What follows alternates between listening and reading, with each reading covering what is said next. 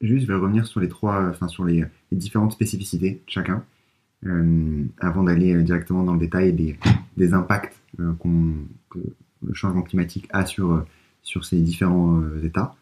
les glaciers donc de montagne, d'abord, à quoi ils servent?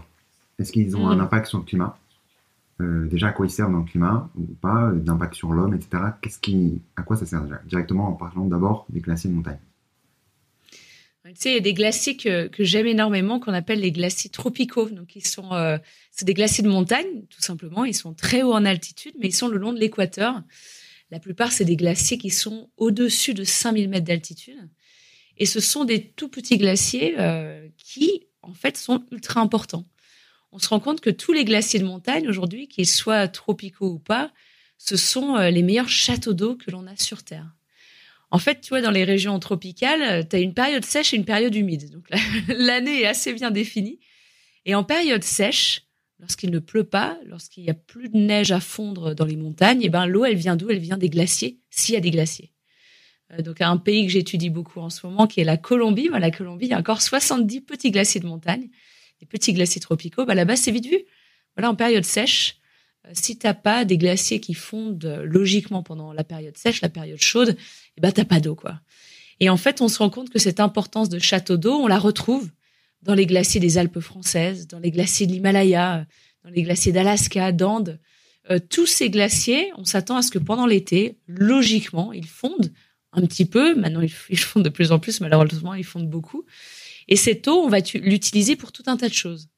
Ce qui est pas mal avec les glaciers, c'est que les glaciers sont faits d'eau douce. Après tout, tu sais, c'est de la neige qui s'est accumulée. Donc, quand cette glace, elle se met à fondre, eh ben, c'est de l'eau douce. Donc, c'est de l'eau qu'on peut utiliser pour boire. C'est de l'eau qu'on peut utiliser pour tout ce qui est euh, sanitaire, pour irriguer des cultures. Euh, c'est de l'eau qu'on utilise aussi énormément pour produire de l'hydroélectricité donc de l'électricité avec des barrages par exemple. Euh, c'est de l'eau en France, tu vois, qui permet aussi euh, de maintenir le débit de certains de nos fleuves pendant l'été. Et certains de ces fleuves sont connectés à des parcs nucléaires. Et on sait que ces parcs nucléaires ont besoin d'eau pendant l'été pour pouvoir se refroidir. Donc, tu te rends compte que ces glaciers, finalement, ouais, ils servent à énormément de choses. Et tu vois, je, réfléchissais euh, tout à l'heure à l'importance des glaciers de l'Himalaya, tu vois, en France, qui sont quand même ultra loin de nous. Et ben on se dit à quoi ça nous sert des glaciers de l'Himalaya? Quand on habite en France Ben en fait, les glaciers de l'Himalaya, ils fournissent de l'eau à plus de 1 voire 2 milliards de personnes. Donc déjà, importance énorme par rapport à, la civilisation humaine. Mais c'est aussi des glaciers qui donnent de l'eau pour irriguer les plus grands les plus grandes rizières au monde, les plus grands champs de coton au monde. Et donc, c'est toute là, euh, ce qu'on appelle la global supply chain, finalement, qui est connectée à ces glaciers.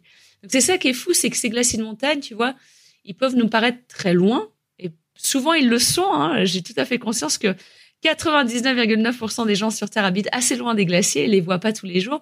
Mais finalement, notre quotidien, le prix de notre énergie, le prix de notre nourriture, euh, les risques en montagne, tout ça, c'est intimement lié à la santé, en fait, de ces glaciers.